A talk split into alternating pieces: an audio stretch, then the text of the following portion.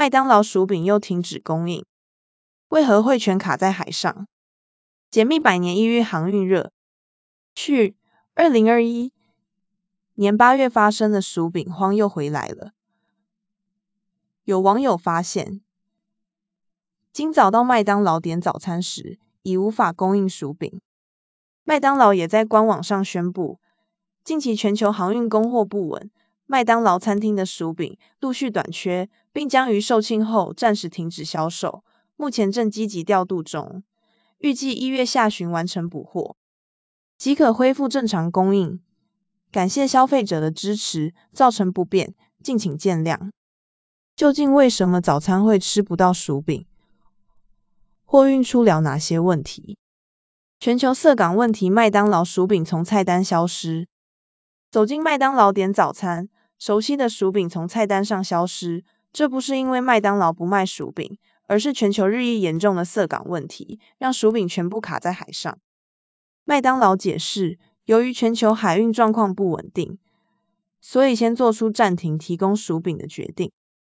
实际上不只是薯饼，其他肉类、海鲜制品也都卡在越南的港口无法出货。接下来菜单上受影响的商品可能更多。今年以来，航运股价大涨，平均涨幅都有两百五十趴以上。以长荣为例，去年八月股价仍在十三元上下。今年七月一度来到两百三十三元高点，八月的股价下滑到一百二十一点五元，变动如同海上巨浪般剧烈。不止台湾航运三雄股价飙升，全球航运龙头马士基、（Maersk Line）、赫伯罗特、Hapag-Lloyd 八月股价也来到历史新高。需求暴增，港口效率不彰，牵动航运股大涨。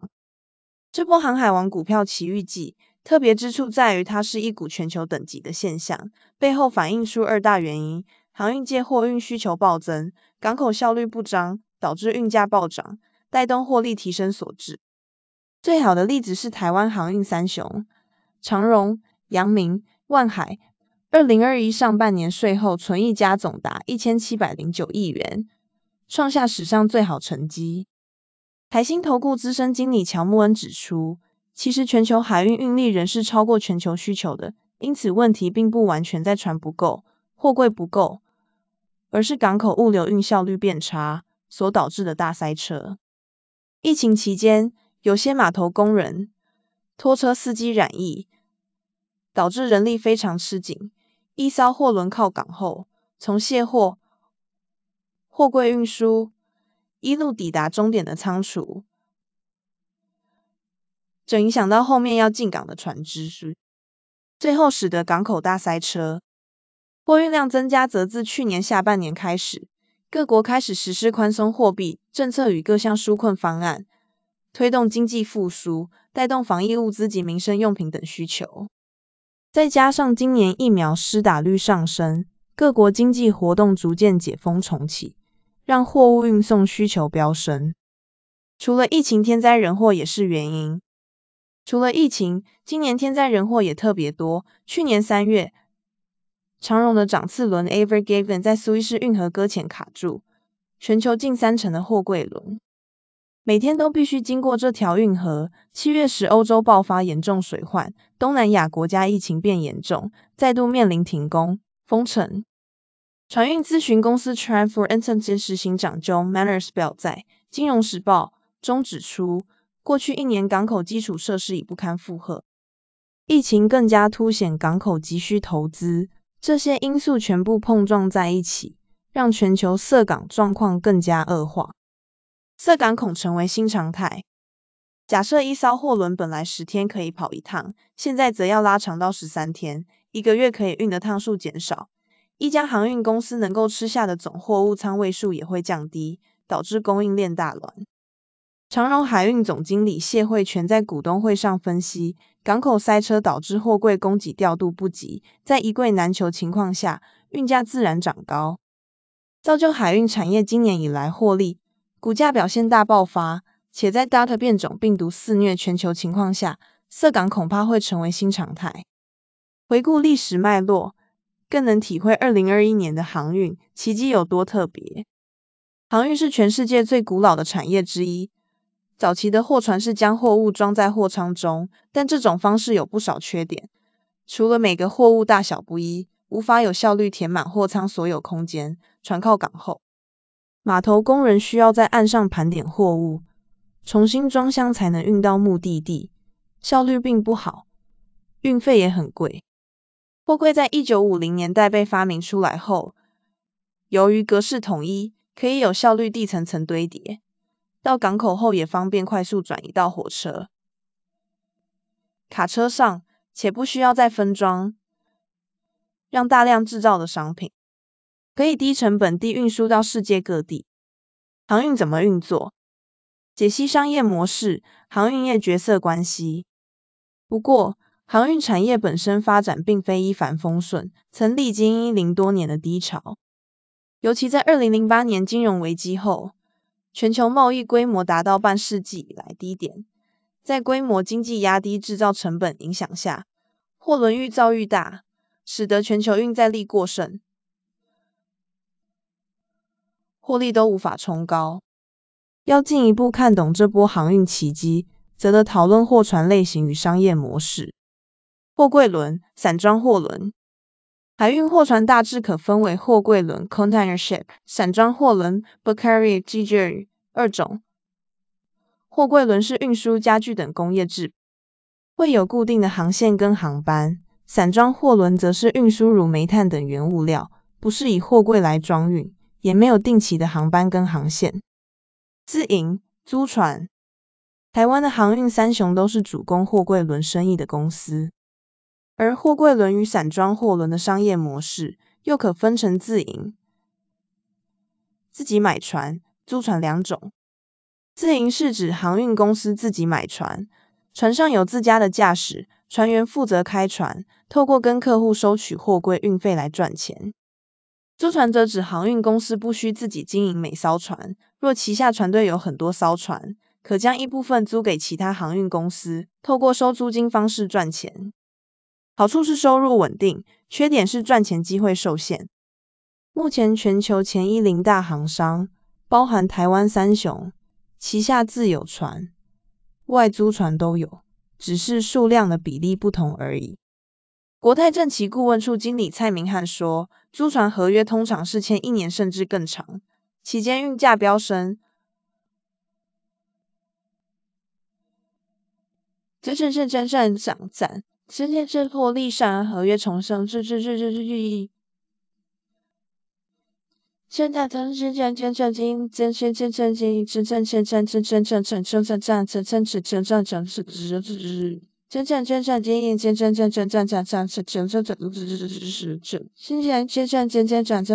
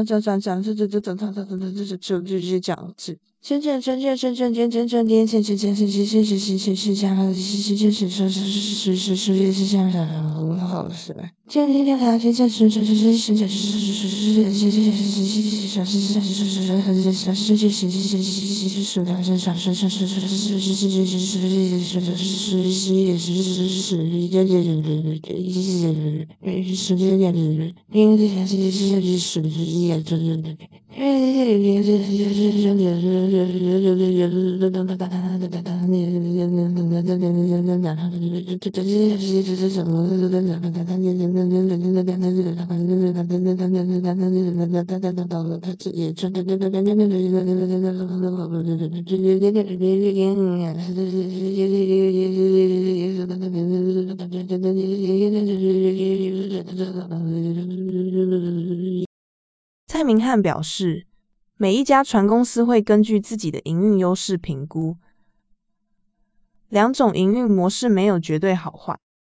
台湾航海王强在哪？两大指标看懂如何观察？事实上，分析一家航运公司表现，除了财务数字外，主要可以参考运量、运价两大指标。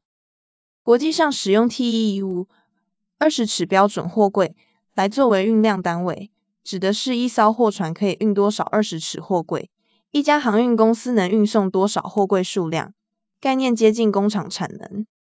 会影响到市占数，运价则关乎到该公司的营收跟获利表现。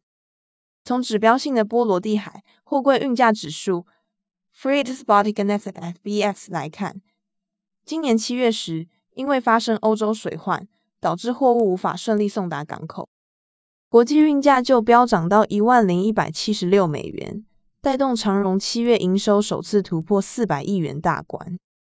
台湾是海运强国，根据航运市场研究机构 Alpha One 排名，长荣第七，阳明第九，万海第一零，运量都在全球前一零大，三雄运力合计约占全球九点八趴，约两百四十四万 TEU，二十尺货柜。乔莫恩表示，全球有强大航运商的国家，都曾是某个时代的制造业出口大国。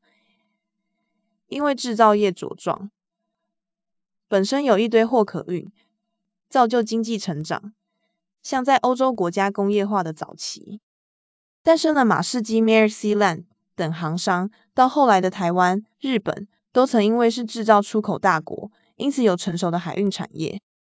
航运业进入成本高、少有新竞争者。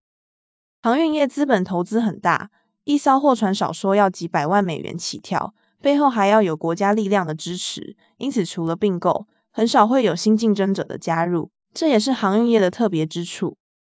如台湾三家航运业者，各有不同的优势与特色。长荣是台湾规模最大的民营航商，主要经营美国远东长城航线、亚洲到美国的航线，长荣市占就达四成。阳明同样专攻欧美长城航线，比较不同的是背景有关谷色彩。万海则专攻亚洲航线，拥有全球货柜航运公司最多、最密集的亚洲市场航班。然而，今年开始，因为看好美国解封所带动的消费能量，万海今年三月宣布，要砸下十五亿美元订购十三艘一三零零零 TEU 的大型货轮，开辟亚洲到美东航线。这也是万海成立五六年以来，首度开辟美东航线。如何降低载运成本将成为未来重点。随着股市变化，股价逐渐回归修正，未来航运股的观察重点将是如何降低美货柜的载运成本。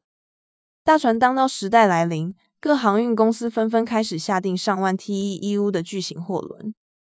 当一艘船可以载运的货柜数愈多，每个货柜的载运成本就会下降。